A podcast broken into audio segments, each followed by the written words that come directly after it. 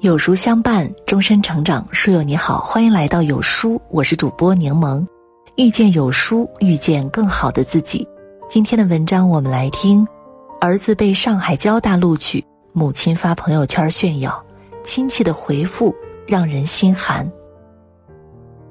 前阵子，一位网友发文谈起儿子考研上岸的事儿，这本是一件大喜事儿。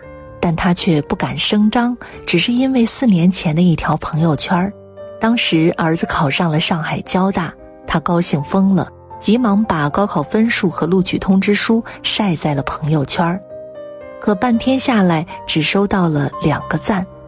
那时他才明白，自己发的开心，别人看着未必高兴。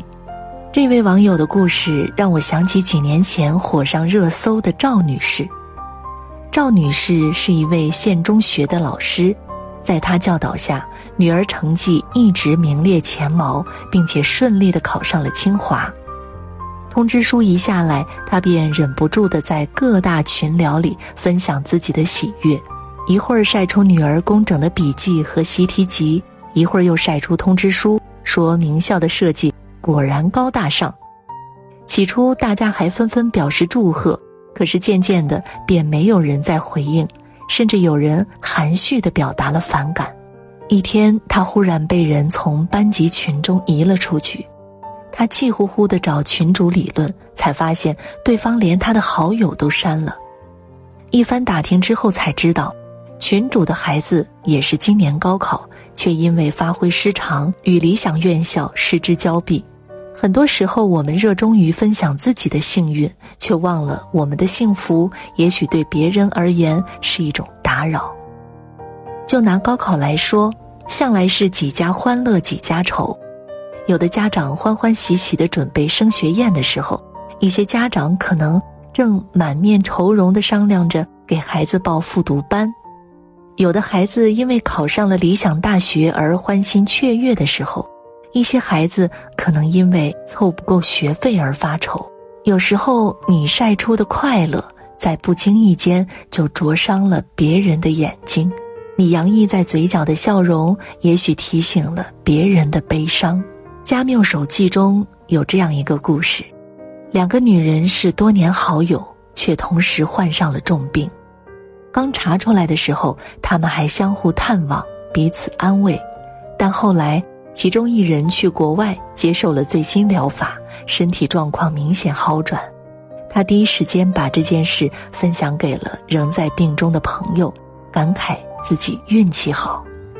又谈起摆脱病痛之后的舒适，还说了说对未来的憧憬。结果对方不耐烦地打断他，非但没有祝福，反而恶狠狠地说了一堆气话，甚至诅咒他和自己一样，永远好不起来。本是惺惺相惜的朋友，就这样成了仇人。作家刘墉在书里写过这样一段话：当你跟朋友一起买了股票，你的股票大涨，而朋友的股票没涨时，你千万别声张。为什么？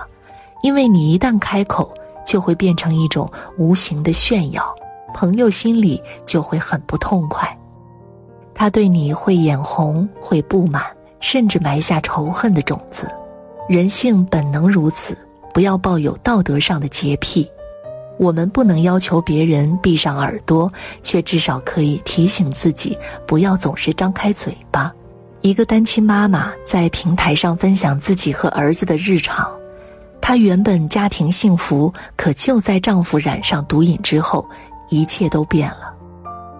为了给孩子一个安稳的环境，她与丈夫离了婚。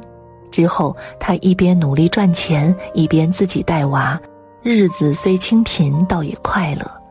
我本想给他写几句鼓励的话，可是评论区的留言却让我惊掉了下巴。几乎他的每条动态下面，都有人贴出一些秀优越的图文。他说：“买到了打折的蔬菜，很幸运。”有人就炫耀自己吃了豪华大餐。他偶尔抱怨工作辛苦。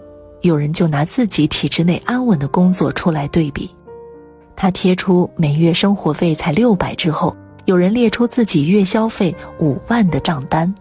人性最大的凉薄，不是见到别人过得好而心痒，而是吃饱了饭还要跑到吃不上饭的人面前吧唧嘴。说者未必有心，可于听者而言却是句句扎心。个子矮的人面前不谈身高，胖人面前不谈体重，皮肤黑的人面前不谈肤色，父母离异的人面前不谈家庭，不再受伤的人面前晒幸福，是一种修养。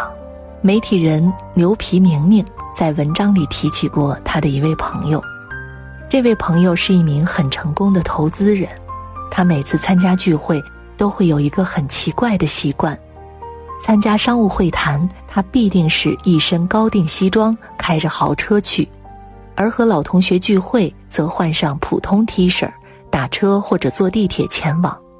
很多人不解，这位朋友解释说。